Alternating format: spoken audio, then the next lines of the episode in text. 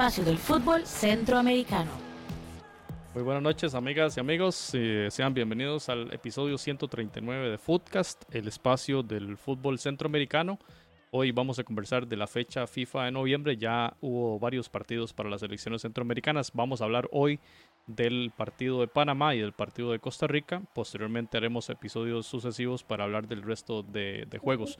Hoy entonces eh, con Jonathan Corrales y Randall Sánchez. Jonathan, buenas noches. Hola José y un saludo también para Randall.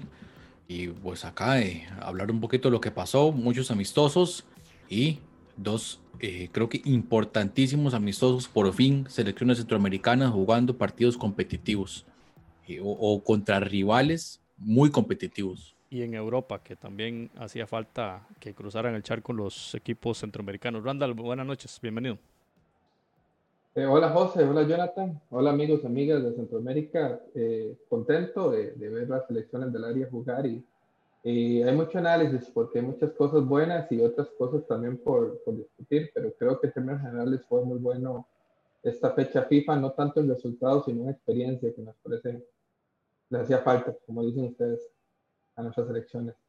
Gracias, Randall. Quiero saludar a toda la gente que se ha suscrito a nuestro canal de YouTube, que la verdad agradecemos mucho su apoyo para que estén dándole like a cada video y de forma que podamos posicionar mejor este, este espacio y también contar con sus comentarios, que son insumo muy importante para el debate, el análisis, que es lo que queremos acá hacer en, Foodcast.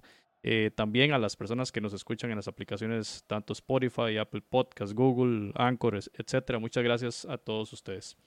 Vamos a iniciar el, este episodio con el análisis del partido eh, entre Japón y Panamá. Termina 1 por 0, partido que se desarrolló en, Austria, con eh, un gane de un, de un, digamos, un gol de penal, que fue el, gol que, o la jugada que define el partido, pero vamos a, entrar en materia hablando un poquito de cómo llegaban ambos países. Japón, ahí como lo estamos viendo en pantalla, lugar 27 en el ranking de FIFA, había jugado en el mes de octubre contra Camerún, empate a cero y 1 a 0 le ganó a Costa de Marfil en esa fecha FIFA anterior. Mientras tanto que Panamá, que está ubicado en el puesto 77 de la FIFA, del ranking de la FIFA, había jugado en este año en febrero un empate a cero contra Nicaragua en fecha, digamos, no, no FIFA, ¿verdad?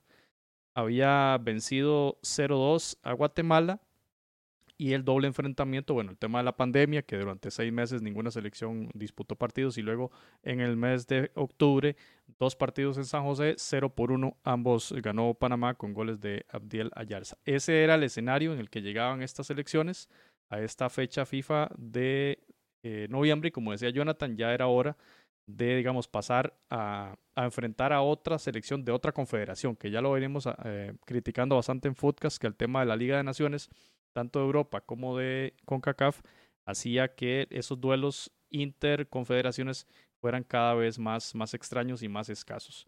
Aquí vemos a el 11 de los Samurai Azules, destacamos ahí el 10, Takumi Minamino, jugador del Liverpool, y a el 17, eh, Cubo, ¿verdad? que pertenece al Madrid, fue formado en el Barcelona y ahora, si no me equivoco, está jugando para el submarino amarillo del Villarreal, de los más destacados, ¿verdad? Eh, quizá ahí faltan algunas que otras figuras. Ah, bueno, ahí estaba Nagatomo también, ¿verdad? Que, que trabaja para, trabajó para el Inter, no sé ahora en qué, en qué club estará Nagatomo. Y antes de pasar al análisis, quiero mostrarles esta imagen que es la comparación de los 11 iniciales de Panamá eh, tanto para la fecha FIFA de octubre como para este partido contra Japón.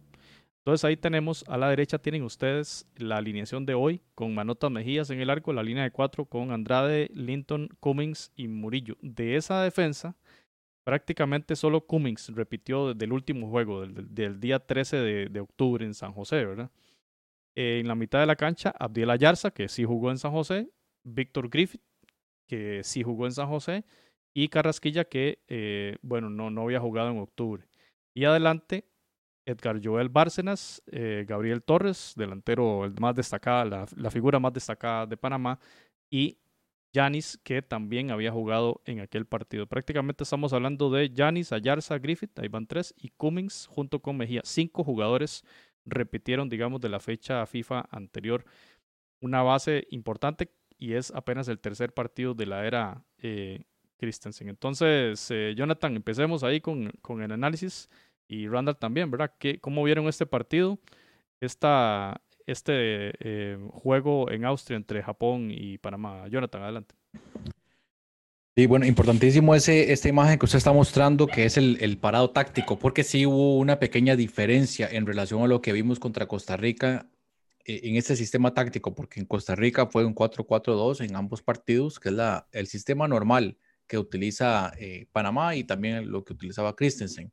Ahora vimos un medio campo un poquito más poblado, ya con el, el el ingreso de Carrasquilla, con Joel Bárcenas, este, este Yanis que lo habíamos visto poco, de, es, viene de la LFP, ahí incorporado en la selección, a Yarza, que eh, este, fue, este sí fue uno que estuvo en esa, en esa convocatoria, y por supuesto Víctor Griffith de, del Santos de Guapiles.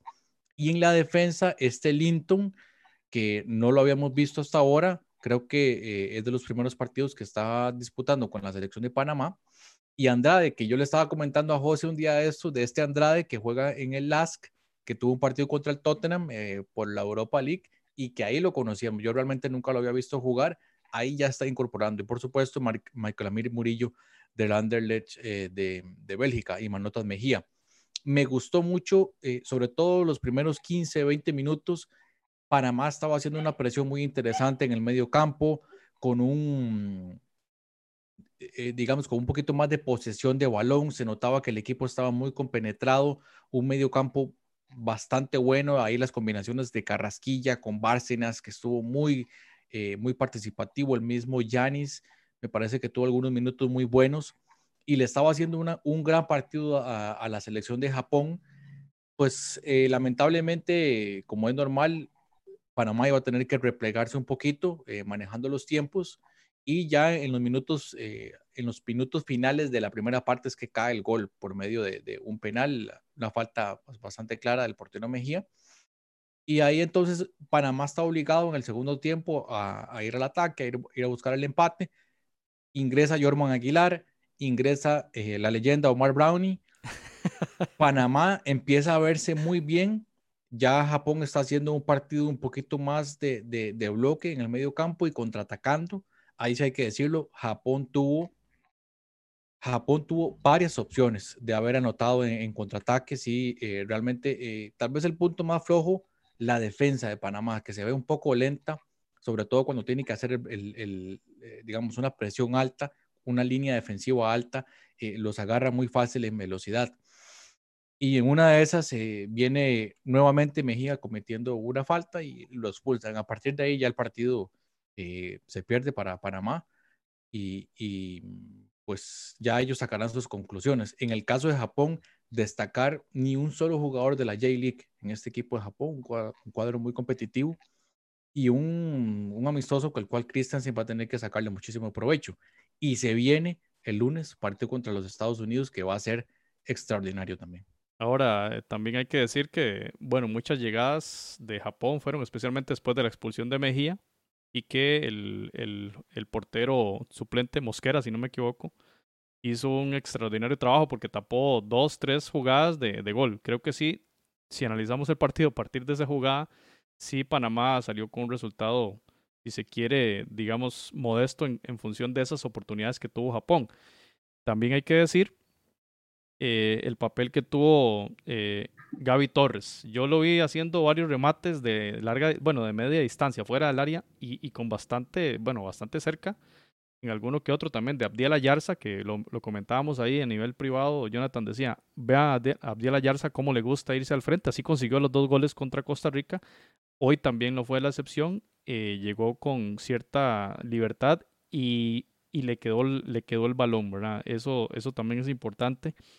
Eh, de que es un jugador bastante férreo ahí en la mitad de la cancha, pero que tiene gol. Le gusta llegar adelante y puede ser una carta importante para la eliminatoria, eh, cuando, especialmente cuando esos partidos que están cerradísimos y se ocupan gol de, desde fuera del área. Esa jugada en esta, en esta fotografía que estamos mostrando, que es de la FEPA Foot, era un tiro de esquina. Gaby Torres no estaba eh, dentro del área. Un poco extraño, ¿verdad? Que el 9 no esté dentro del área en la jugada del tiro de esquina. Hay un rebote y la pelota le queda a él, a como al borde del área. Y un remate con, con, mucha, con mucho peligro. Pero bueno, quería comentar esto este, y preguntarle a Randall qué tan importante para una selección canalera. Viene la era Christensen empezando, ganan dos partidos en San José. Digamos que a nivel interno se alabó bastante eh, ese resultado. Pero Randall, este, qué tan importante jugar contra una selección número 27 en el mundo como lo es la japonesa y qué, qué, qué beneficios puede tener para Panamá este partido. Eh, es, es, es, es, realmente un fogueo muy importante. Panamá eh, desde ese tiempo se ha venido buscando también fogueos, fogueos importantes con selecciones reconocidas y prueba de ello fue muchos puntos que perdió en el ranking, ¿verdad? Por, por querer intentar ser muy grandes, Brasil, etc. Y un fogueo como estos contra Japón, que es una selección de otro contexto, donde te va, digamos, eh, dificultar eh, eh, cuestiones que tal vez no estás acostumbrado a, enfrentar en, en, tu, en, tu, contexto centroamericano, inclusive complicado.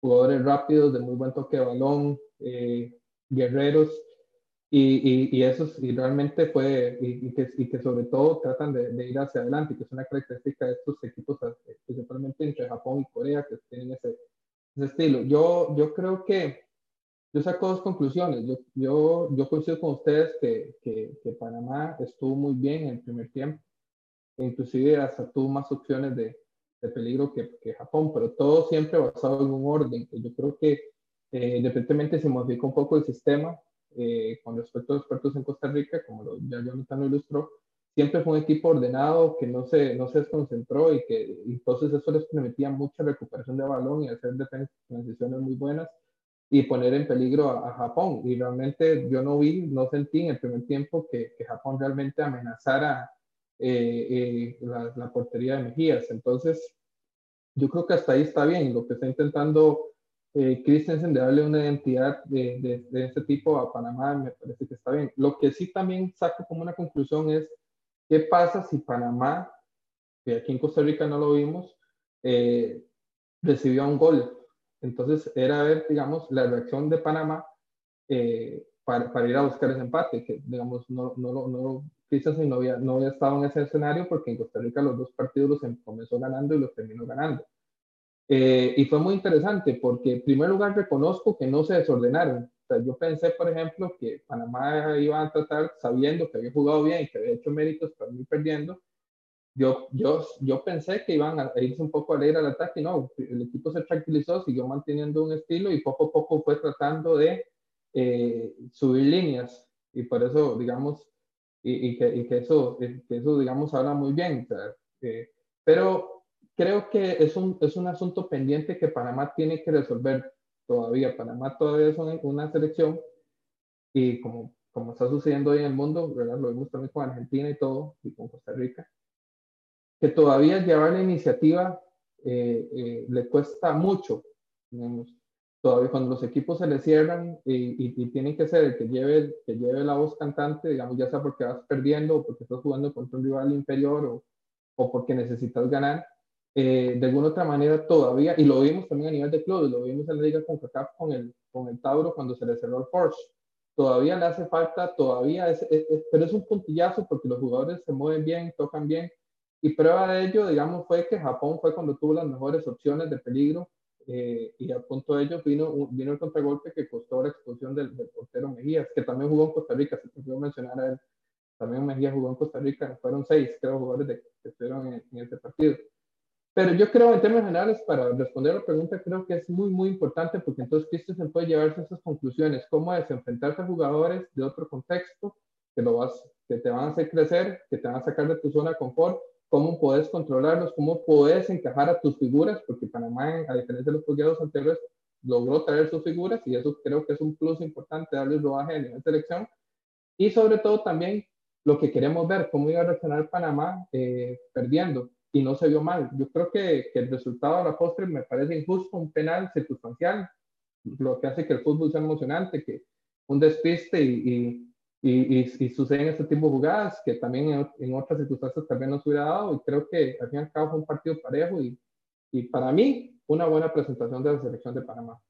Bueno, y como dice Jonathan, también Christensen le dio minutos a Cooper, bueno, Mosquera por obligación, por el tema del portero, José Fajardo, Jorman Aguilar y Omar Brownie. Ahí la, la, la estela del CAI, en el sello del CAI en la selección. Y la verdad que bastante bien la, la, dosificación de fuerzas y la experiencia que le está dando a estos jugadores de cara a la eliminatoria. Y sí sentí yo que el tener ahí a Gabriel Torres le da como una jerarquía mayor a esa delantera, ¿verdad? Como que ya se siente mayor peso. Vamos a ver cómo, cómo juegan contra la selección de Estados Unidos. El día lunes va a ser ese partido. Y aquí vemos las estadísticas también de, eh, que otorgó ESPN. Ahí está, este, lo mencionamos, 54% de posesión de balón para la selección japonesa, 46 para Panamá, 12 remates del equipo panameño, 5 de ellos eh, directos versus 7 directos de la selección japonesa. Em, aquí, eh, sobre el orden que hablaba Randall, sí, ahí quizá y nos pasa mucho a los países latinoamericanos, a los equipos latinoamericanos. Jonathan, esa jugada que mencionaba Randall clave en el partido, ¿verdad? Está atacando Panamá, buscando el empate, faltan 12 minutos y creo que la tenía eh, Gabriel Torres, pierde la pelota teniendo a muchos compañeros dentro del área como para hacer un centro y viene el contragolpe cuando Japón se destaca justamente por la velocidad, lo recordemos bastante bien en el Mundial de, Rusia. Ahí hay, hay un error táctico que va a ser de mucho aprendizaje, suponemos, eh, Jonathan, para el equipo panameño. Sí, y también, bueno, yo, yo lo comentaba un poco antes, ese, e, ese momento del juego donde Panamá está en un ataque posicional en campo contrario y la defensa está demasiado adelantada. Una pérdida de balón tan sencilla como, digamos, que Gabriel Torres la pierda en campo contrario es algo normal del juego, pero los toman mal parados y en velocidad eh, pagando. Digamos, uno ve a Harold Cummings con todo el respeto, digamos, su velocidad sin duda no es el fuerte de él. Y, eso también, e, eso se terminó pagando de cierta manera. Lástima porque me parece que Panamá en ese momento estaba teniendo un buen momento en el juego, estaba haciendo algunas jugadas, inclusive ahí Jorman Aguilar haciendo algunos toques de lujo y se apagó, se apagó muy rápido porque ya la, con la expulsión el equipo ahí me parece que mentalmente se cayó, estaba buscando más bien eh, sostener el 2 a 0 y llevarse un poquito, un poquito más de, digamos, mantener un poco más la dignidad en cuanto al resultado. Pero eh, quiero cerrar con el tema de, y Randa lo mencionaba, sobre la deuda de Panamá cuando tenga que ir a proponer. Y en esa línea creo que Panamá está cambiando mucho sus recursos y está cambiando mucho su estilo de juego. Ya no es el equipo que jugaba solamente directo ir a buscar a las dos torres arriba, eh, eh, que es el fútbol que normalmente ha practicado, ahora tiene medio campo y un medio campo que está siendo curtido en ligas españolas, con el Pumita, con Bárcenas, con Adalberto Carrasquilla, que tiene 21 años. Muy buen, jugador. muy buen jugador. A mí me gustó mucho su participación. Súmele a Yarza y, a, y, a, Griffith también. A Yarza que va ahí, Griffith. Creo que Panamá está construyendo un equipo interesante. Veremos hasta dónde le va a alcanzar. Casi se queda fuera de la eliminatoria, pero vamos a ver, vamos a ver qué, qué va a pasar con este grupo, esta nueva idea de, juego. Y Jonathan, destacar estos jugadores Yarza, qué, qué, qué potencia, qué, qué, presencia, ¿verdad? Es un, un, un, jugador realmente clase A y un punto alto dentro, la, dentro del, del, del engranaje panameño. Bueno, y van a tener también la oportunidad de jugar un partido también top contra Estados Unidos, lo que habla Jonathan. Un rival de la estirpe de Japón no te, no te va a perdonar una jugada así, el uno contra uno, con la velocidad que tiene. Difícilmente eh, haya falle, digamos, ese delantero en esa jugada. Ahí generaron un penal. O sea, algo sacan por la velocidad que tienen y la calidad de adelante, especialmente con Minamino o, o la creatividad de, de Cubo. Y eso genera el jugar contra equipos de élite, equipos de, por lo menos en la élite asiática, es de los, de los principales. Japón siempre está con presencia en mundiales, es un equipo bastante curtido y culturalmente una, una nación futbolera que probablemente veremos en, los, en el mundial que, que, viene. Así que un gran fogueo para Panamá, me parece a mí, y gran fogueo el que va a jugar eh, en Austria el lunes 16 contra Estados Unidos, un partido bastante importante. Estados Unidos viene de empatar contra Gales, eh, un empate a cero. Y eh, veíamos ahí en las publicaciones de redes sociales de la Federación Estadounidense una felicitación a los debutantes, entre los que destacan Gio Reina, jugador del Dortmund, hijo de, de Reina también, un seleccionado que sufrimos bastante las elecciones de Centroamérica. El Capitán América. A finales de los 90 y, y en, y en la primera década del 2000 y también ahí Conrad de la Fuente, perteneciente al Fútbol Club Barcelona, ni más ni menos. Y ya bueno, hemos visto hasta el hartazgo el montón de comparaciones que se hacen, ¿verdad? Con esta nueva generación de futbolistas estadounidenses, que sin duda alguna es un tema de planificación de cara al Mundial del 2026, pero que vamos a ver cuán competitivo va a ser esta selección y buen enfrentamiento va a tener Panamá contra Estados Unidos también como un una especie de medición de cara a lo que viene la eliminatoria de CONCACAF, que Panamá, si sigue en este nivel, sin duda que va a pelear con toda seguridad ese campo o esa, ese playoff para estar en, en la octogonal. Así que un buen fogueo y hablaremos de este fogueo en, el, en, el, próximo episodio. Sí, Randall. Así, así, rápidamente, yo creo que este fuego contra Estados Unidos va a ser todavía más duro que el de Japón. No solo porque yo crea, creo que Estados Unidos tiene más equipo que Japón todavía, sino porque hay más facilidades de conocer a los jugadores de Panamá por ser de la misma área. Caso contrario, Japón, que digamos que se enfrenta a Panamá cada muerte de obispo. Entonces yo creo que, que, aquí es donde Christensen va a tener que trabajar muy bien la estrategia para, para enfrentar a un rival que puede ser que ya te haya estudiado bastante, incluso desde hace tiempo. Excelente. Bien, pasamos al... Sí, José, ahí, ah, José, ahí nada más sobre Estados Unidos. Eh, pues obviamente esto no, esto no va a ser una previa, pero un rival bastante fuerte, como dice Randall, un medio campo interesantísimo. Ahora usted ahí nombraba, por ejemplo, a Yunus Musa, que fue uno de los debutantes, jugador de Valencia, impresionante su nivel físico. Y, y ahí, eh, pues acompañado por, por McKinney por Tyler Adams, que ya los hemos visto en Champions. Eh, en ataque pareciera que le, todavía está buscando como ese delantero número 9 pero un medio campo que mete miedo, me parece que mete miedo. Incluso me atrevo a decir que viendo a este Sebastián Leglet eh, de la MLS, el Galaxy, hasta uno le parece que eh, no está al mismo nivel de, en cuanto a la parte física, lo cual me llamó mucho la atención. Eso va a ser un, un, un, amistoso sin duda que, que vamos a, a prestarle atención. Y Japón, por cierto, va el próximo partido va a enfrentar a México. Excelente. Compañeros, pasamos al, al, enfrentamiento que se llevó a cabo este viernes eh, 13 de noviembre. Qatar 1, Costa Rica 1, goles de Hassan 2 al minuto 42, un penal cometido por eh, Calvo. Y en el minuto 67, Joel Campbell con un extraordinario gol ante pase de, de Venegas. Un buen, una buena jugada de pressing, pressing alto en una salida del equipo catarí y un empate que eh, fue, cayó bastante bien para la selección costarricense después de resultados tan negativos que ha tenido en los últimos enfrentamientos, especialmente ese duelo ante Panamá. Qatar venía de jugar solo un partido en el 2020 y fue en la fecha FIFA anterior contra la selección de Ghana. 5-1 perdió la selección asiática contra los africanos, mientras que Costa Rica había perdido en febrero justamente contra la selección estadounidense eh, 1 por 0 con jugadores MLS y jugadores de la Liga Costarricense y el doble enfrentamiento que ya mencionamos entre Costa Rica y Panamá en el mes de octubre en San José. Qatar, para contextualizar un poco, puesto 57 del ranking de la FIFA en fecha de octubre de 2020 y Costa Rica en el puesto 50. Eh, tal vez Jonathan mencionar ahí la, la alineación de este equipo eh. Curiosamente, este, dirigido por Félix Sánchez, un, entrenador eh, que trabajó para el Barcelona, él es español y que desde 2006 está en, Qatar. Ya, bueno, había entrenado la sub-19, participó de un campeonato asiático donde fue campeón, de hecho, con Qatar y brinca a la mayor, participó eh, o va a participar en la próxima Copa Oro, Copa América y ahora en la, en la preparación, porque bueno, Imagínense estar ahí frente a una selección que va a ser la, la sede, ¿verdad? El próximo mundial. Interesante lo de, lo de Félix Sánchez y también lo del equipo de Qatar, este Jonathan. Sí, ahora ahí como usted lo muestra, pues una formación 5-3-2 que se ha popularizado mucho en el, en el fútbol actual.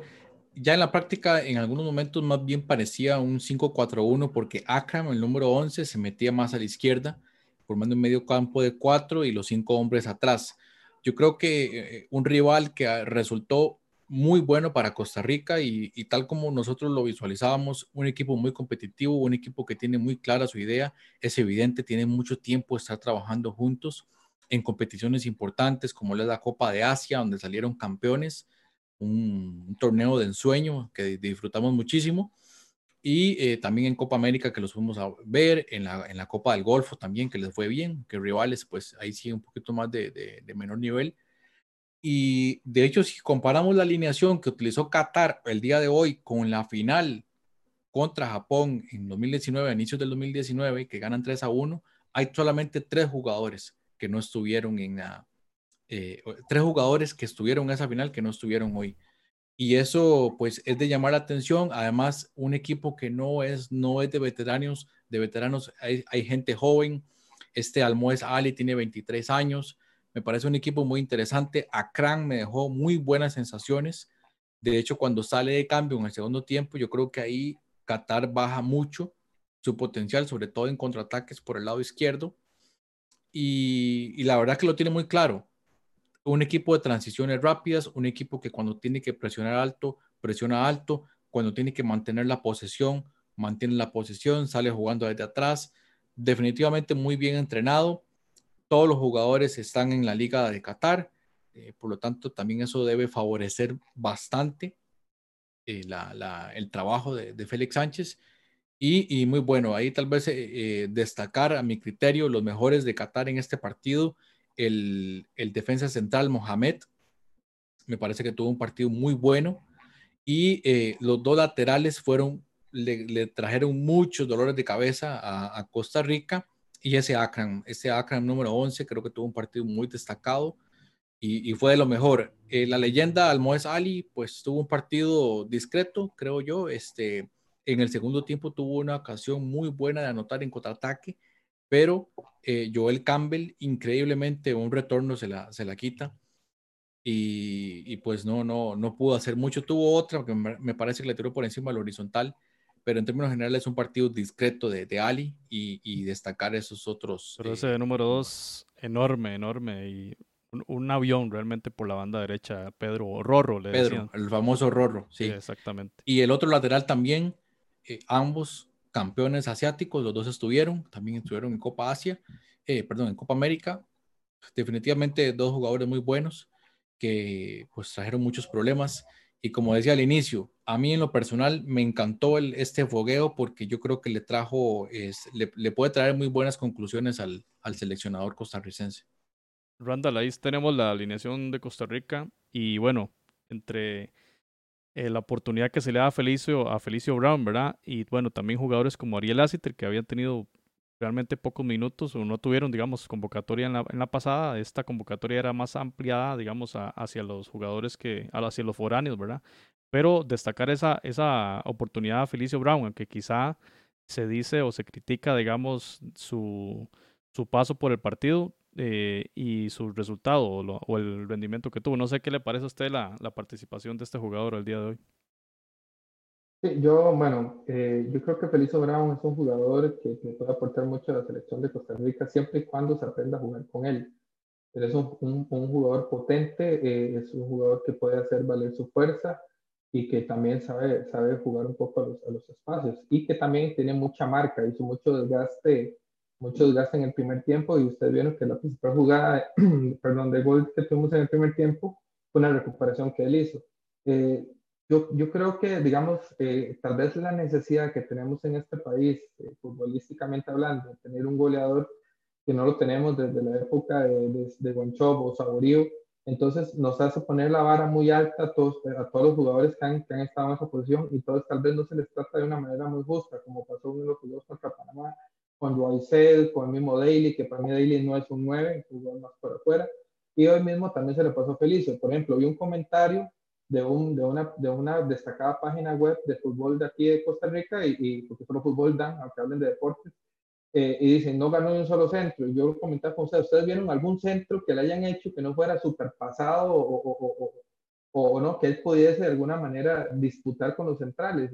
y muchas veces él salió a pedir la, el balón, pedírselo en corto a Campbell para él tomar, yo me imagino, para subir con fuerza, eh, con, el, con, el, balón dominado y jalar un poco de marcas, y, y, y, tampoco se lo pasaron. Entonces yo creo que quizás, el, el, digamos, no, no, voy a decir que también jugó bien, o sea, creo que, que que, está pagando un poco el interés a un, a un, grupo que nunca había conocido, o sea, eh, salvo hace cuatro años o seis años que lo invitó Juan Chop y, y, en ese entonces Felicio Brown era lateral y casi se, se, le veía como el reemplazo de Gamboa.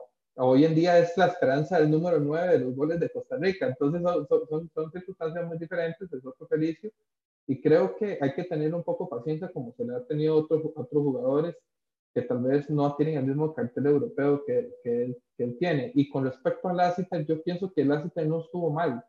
Eh, de alguna otra manera, eh, él, él, creo que tuvo una labor muy sacrificada y, y, y creo que, que, digamos, de alguna manera lo pudieron controlar, pero, pero el, el revulsivo de, de, de Ron Delial vino, digamos, a opacar un poco lo que estaba haciendo porque Ron Delial estuvo bien.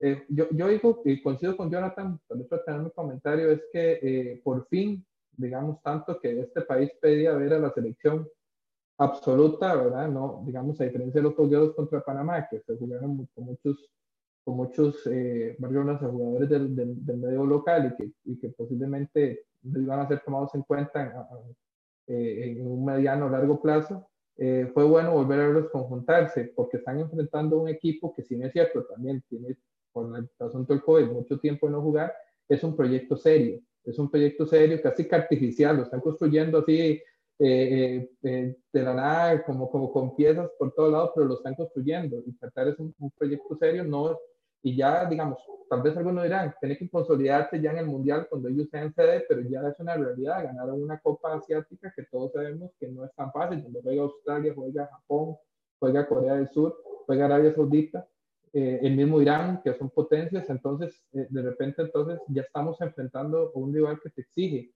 y que hace muy buena presión y que de, de, desnuda realmente las falencias que tiene el fútbol de Costa Rica en media cancha para construir juegos, para poder salirse de la presión alta que nos hacen.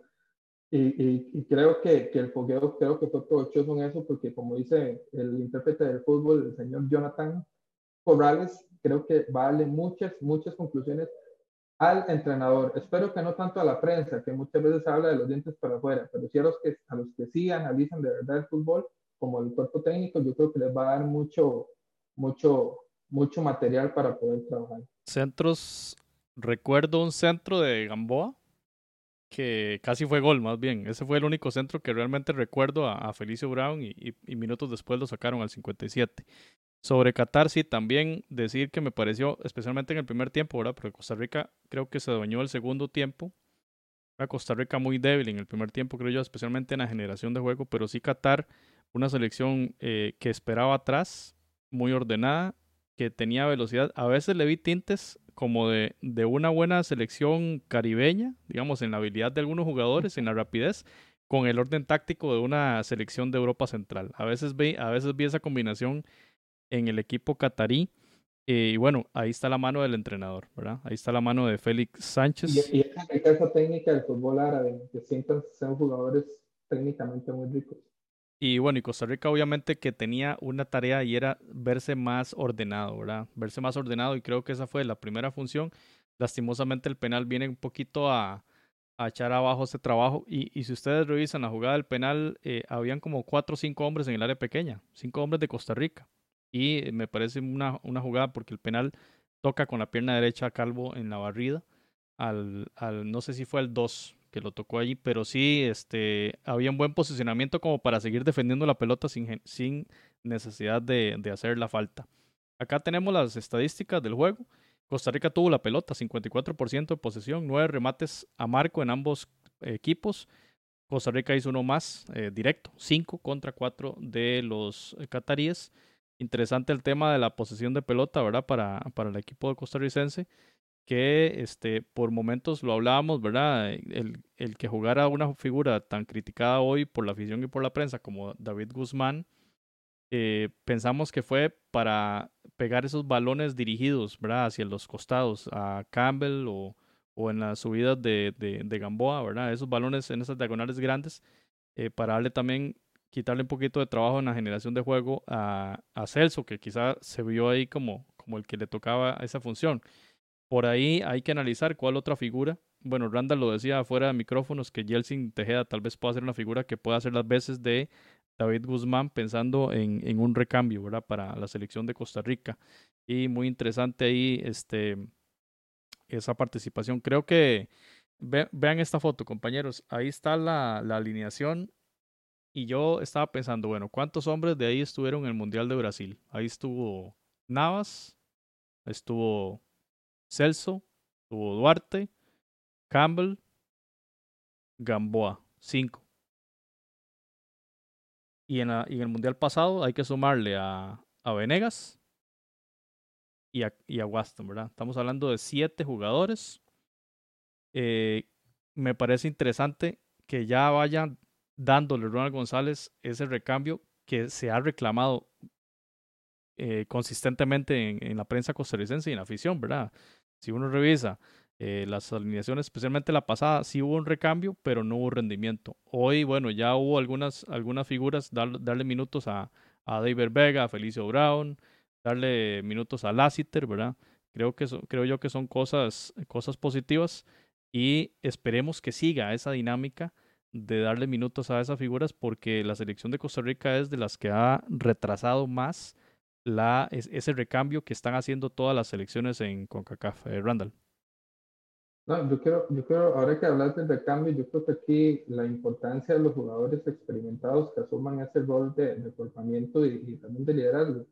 Quiero resaltar la figura de Campbell. Para mí Campbell en el primer tiempo no estaba jugando tan bien, estaba incluso pecando de, de individualista y, y, de alguna manera, por eso algunas jugadas las quiso hacer de más. Ya en el segundo tiempo, cuando el equipo se, se ve que va derrotado, va, va, perdiendo, de alguna otra manera asume ese, ese liderazgo y, y, prueba de ello esa, esa jugada que todos reconocemos y que Jonathan también mencionó ahorita, que prácticamente él fue el que defendió el segundo gol, de, el, el, posible segundo gol de Qatar, gracias a una corrida de que 20 metros. Entonces, eso, eso es lo que se está pidiendo, porque Campbell de la generación anterior, esta 2014 era el niño maravilla, llamémoslo así. Ahora tiene que, está llamado a ser el jugador que acuerpa a los, a los, a los chicos más jóvenes o con menos experiencia dentro de la selección y acuerpar a los que vienen llegando, inclusive a un mismo Felicio Brown, que no es tan chico, mames son, son creo que muy parecidos en edad, pero que de alguna manera novato. Entonces esto, esto, esto es un, llamado que, se le tiene que hacer a cambio. Y, quiero también reconocer algo de, de, del partido que no mencioné en mi comentario, eh, que tal vez eh, también Costa Rica se va, se va eh, abajo del marcador, eh, lo mismo que sucedió con Panamá pero me llamó mucho la atención que en esta ocasión tuvieron la capacidad, por lo menos dentro de la cancha, de, de poder revertir eso, porque yo sinceramente no veía cómo se le podía empatar una selección tan buena como lo que nos presentó Qatar hoy. Entonces también reconocer eso, eso de que en un momento cuando tuvieron que, que, que, que, subir un poco las devoluciones para ver, presionar un poco más al rival, lo, lo hizo bien. Entonces creo que, que, hay, hay ciertas esperanzas todavía de, de mejora y que, y que con otros jugadores que hicieron falta, como Cruz, eh, como Matarrita, como Oviedo, eh, tal vez de repente la, la, la, la, selección pueda, pueda mejorar en un futuro. Jonathan, se le dieron minutos a Randa Leal, que también fue un revulsivo importante. Bernal Alfaro, este, bueno, Moya, que no ha tenido tanto participación en la selección y otras figuras como Juan Pablo Vargas que no, no jugaron, pero probablemente lo hagan contra País Vasco, Jürgen Román. Hay, hay otros jugadores de los cuales eh, Ronald González puede echar mano y, y quizá ahí tomar apuntes, ¿verdad? De cara a la eliminatoria. ¿Cómo ves esa posible participación de esas otras figuras que no, no participaron hoy? Sí, ahí lo importante es que tengan minutos, un poquito más de minutos. Tal vez, bueno, no sé si Randall Leal va a ser titular contra País Vasco, pero eh, por lo menos que tenga todo el segundo tiempo o todo el primer tiempo que tenga la opción de, de mostrarse. ahorita, eh, pues eh, yo escucho muchos comentarios buenos sobre Randa Leal, pero realmente lo que jugó fueron pocos minutos y ya con una selección de Qatar un poquito más desgastada. Entonces, hay que evaluar ciertas, hay que evaluar ciertas cosas, ciertos parámetros para, ir sacando conclusiones. Eh, el caso de, de David Vega, por ejemplo, yo no sé cuántos tenían a David Vega en su, en su lista de posibles convocados. Ahí está David Vega teniendo cierta oportunidad.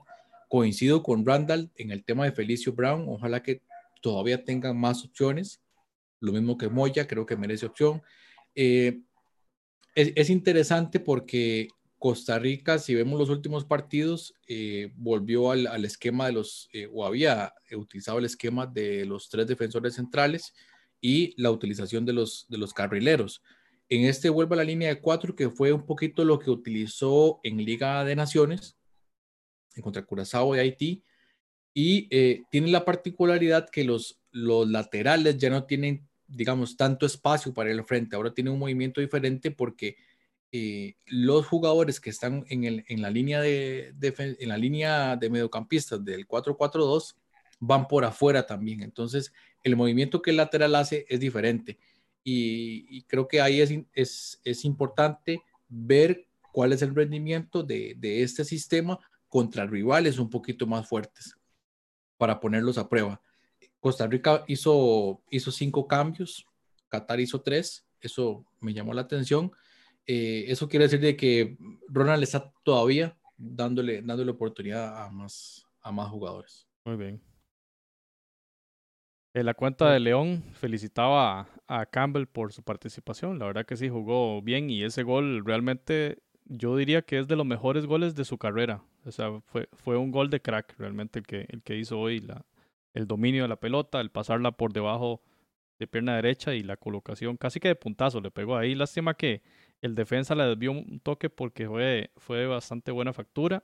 Keylor Navas en su cuenta de Twitter eh, diciendo que es un honor, siempre defender a la selección. Para mí esto fue un mensaje para quienes le criticaron y le dijeron no, no va a ir Navas a, jugar. Toda la polémica que se armó en la previa por la posible lesión que tenía, luego que fue titular con el PSG. Ahí está el tweet para que lo vean y creo yo que sí fue un, un buen dardo. Y aquí quiero que, que, ambos comentemos sobre esto, ¿verdad? Porque qué interesante la visión, eh, en este caso la oficial de la federación, ¿verdad? Donde resaltan el buen fútbol y el orden de la, de la, del equipo. Pero por otro lado, la prensa diciendo que sigue la racha negativa y que ahora la veíamos al inicio del episodio, ¿verdad? De, empates y derrotas que ha tenido la selección, ¿verdad?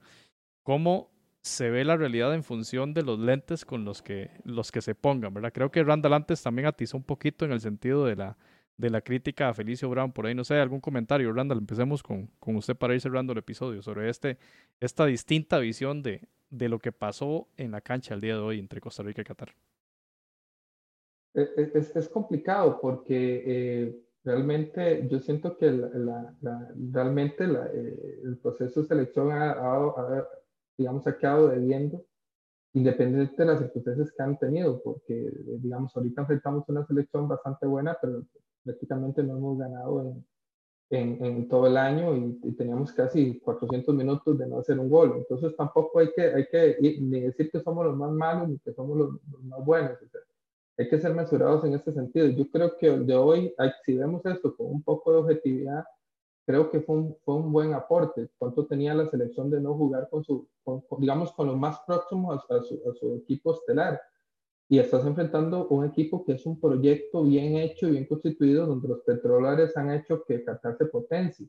Entonces, y ha jugado Copa América, cosa que ya ni nosotros hacemos.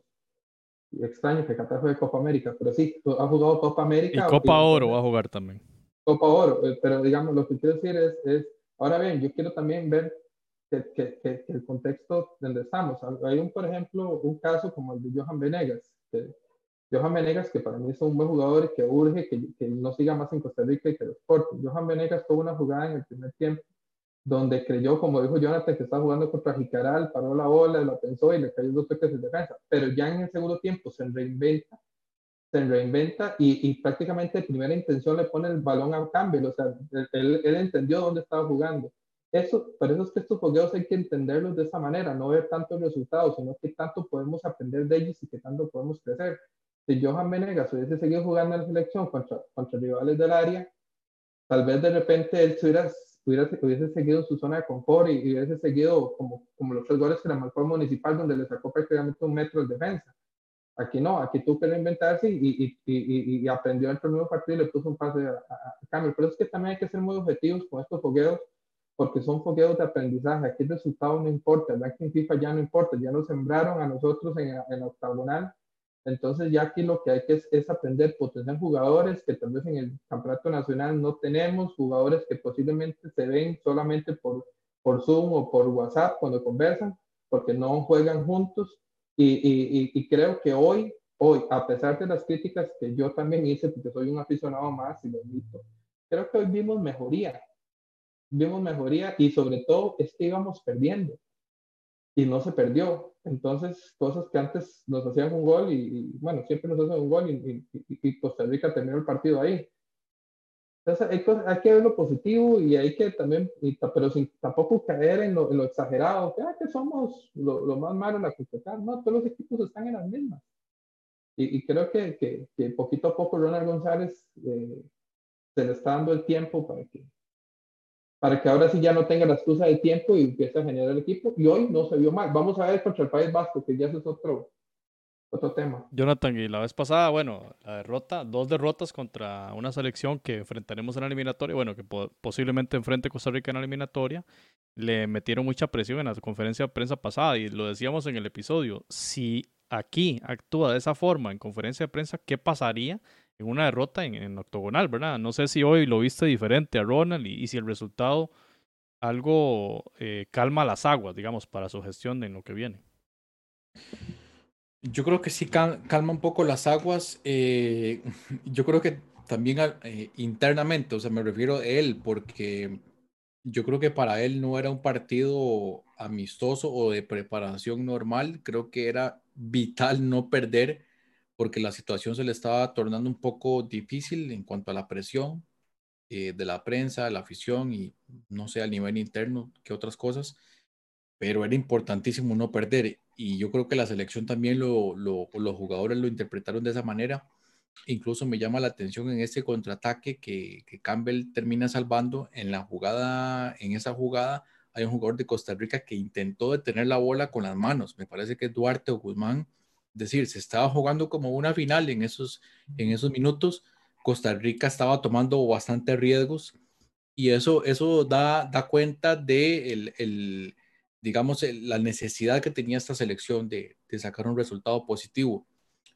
Usted no mostraba ahí ese tema de, los medios de comunicación. Eh, lamentablemente, pues ellos se ven, ellos se miden o, trabajan con base en, en, la afición, en buscar, buscar likes, buscar, buscar el hype, ¿verdad? En, redes sociales. Y la, digamos, el análisis es, un análisis muy básico, ¿verdad? Eh, es tan básico que yo, bueno, ahí escuchaba un poquito de previa, eh, el menosprecio hacia una selección como Qatar era evidente. Y a mí lo que más me llama la atención de estas cosas es que luego no nos gusta que nosotros nos menosprecien, pero nosotros hacemos lo mismo. Exacto. Es, un doble discurso.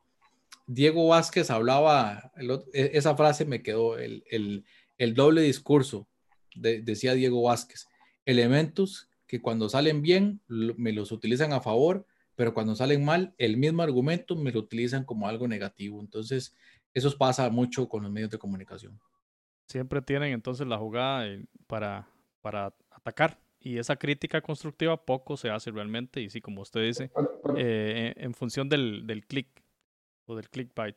Eh, sin, ser, sin ser, ¿verdad? Un, como dicen, sin ser un porrista, ¿verdad? No es que voy a aplaudir que todo está bienísimo, obviamente, yo, o sea, todo el mundo tiene derecho a criticar, pero sí, uno ve que hay algunos análisis, para llamarlo de alguna manera, que son un poco ligeros. Por ejemplo, eh, volviendo, yo aquí siempre admito que yo analizo el fútbol desde mi percepción y siempre he sido honesto en ese sentido. Pero, por ejemplo, eh, los prestos lo hacen, pero lo disfrazan como que si fuese un análisis sumamente objetivo. Y vuelvo a sacar en, en, comparación cuando le pusieron un 6 a Felicio Brown, es cierto, Felicio Brown no se mostró, ¿no? Y como, como dije, la selección tampoco hay que, como dice Jonathan, no hay que ser un porrista ni, ni nada por decirlo, ni somos los más malos ni los más buenos, pero en su análisis dijeron, no ganó ni un solo centro cuando yo, Y entonces, cuando yo les comentaba a ustedes eso en el chat, y, me, y, José dijo una cosa muy, muy interesante, ¿cómo analizan eso sin datos? O sea, ¿cuántos pases les pusieron? ¿Cuántos centros? O sea, es, es opinar por opinar muchas veces en busca de la... Y no, y tengo muy buenos amigos en, la prensa deportiva, incluso mi hermana estuvo en la prensa deportiva en algún momento, pero yo sí creo que, que, que, que de alguna manera sí, sí les está faltando ese, ese, ese, porque ellos creen que, digamos, no, no ser porrista es irse a lo contrario, a destruir. Y creo que, que, que, de alguna u otra manera hay que buscar ese equilibrio. O sea, esto es un partido amistoso y es un partido contra la selección que nos está llevando ventaja en cuanto a proyecto. Y entonces creo que también hay que reconocer eso. Y, y acuérdense a mí, el, país, el partido contra el País Vasco va a ser más difícil todavía por la, por la, la furia que tienen los vascos, por esa, por esa cultura que tienen de juego y más que están representando una región que ellos consideran un país, por ejemplo. Entonces, eh, eh, eh, eso, es, eso va a ser un juego de alta tensión y alto, y alto, y alto riesgo y, y, y, vamos a ver cómo la serie reacciona a eso, pero a eso hay que darle, hay que darle objetividad y analizar las cosas como son. Y quizás es lo que Ronald González ha pedido, tal vez de alguna manera no tan, de forma tan correcta, porque acá hay en el juego el pleito pero hoy, por ejemplo, la respuesta que le dio, que Jonathan nos comentaba, el periodista que le, que le comentó que, que David Guzmán, que dicho sea paso, no es uno de mis jugadores favoritos, pero cuando le dijo que la gente lo odiaba, que por qué lo tenía, y él dijo simplemente, yo no me baso en redes sociales.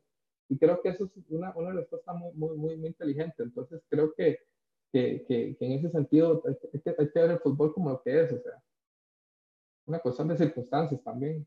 Muy bien, eh, recordar que ese partido contra País Vasco no suma para ranking de FIFA. País Vasco no está afiliada a la, Federación Internacional, así que no, no contarán ahí esos puntos, pero sí que Qatar, eh, que va a estar en el grupo de Honduras y en el grupo de Panamá en Copa Oro, va a ser un durísimo rival para estas selecciones centroamericanas y sin duda que hoy estaban tomando nota de, de, los, de las figuras de este equipo de Félix Sánchez. Un buen, ya para cerrar, un buen fogueo, me parece a mí, coincido con ustedes, un excelente fogueo de parte de la, de la selección de, Costa Rica para sacar, digamos, esa, esa mentalidad de ir a jugar un partido en Europa, este, de, de enfrentar esos retos, esos fantasmas que tenía la selección de malísimos resultados y también, como lo indicó Jonathan, de tener cierta claridad para, para Ronald González. Pero bueno, se viene el partido, el segundo de esta serie de partidos en Europa contra País Vasco. Va a ser en el estadio de Leibar, un estadio bastante bonito, chiquitito, ahí en, eh, en País Vasco. Así que Euskadi contra Costa Rica eh, va a ser el lunes a la 1.45 hora, hora costarricense. Hablaremos de este partido en el próximo episodio. También hablaremos de lo que pasó entre Guatemala y Honduras y el partido de Panamá y Estados Unidos. Así que compañeros, muchas gracias por la atención, muchas gracias por los comentarios, a todos quienes se conectaron en el YouTube Live y a los que nos están escuchando por las aplicaciones. Eh, Jonathan, muchas gracias. No, un placer, José. Y además de los partidos que usted mencionaba, también vamos a estar pendientes de lo que va a hacer México contra Corea del Sur también y Jamaica que juega contra Arabia Saudita el día de mañana. Entonces vamos a ver si ese partido se realiza porque había un tema de COVID también. Con Javon East. Con Javon East, Ravel Morrison Vamos a ver qué, qué, cómo sale Jamaica. Muy bien. Randall, muchas gracias. Eh, gracias, José. Jonathan, que iba a ser pequeño el programa, pero realmente había mucho que hablar y, y siempre un gusto estar con ustedes y, y, saludo para toda la gente que nos sigue y que nos da sus opiniones, que también aprendemos de ustedes y eso es porque nosotros no lo sabemos todo, entonces eso es importante. También la retroalimentación que nos hacen. Muchas gracias. Gracias, nos vemos.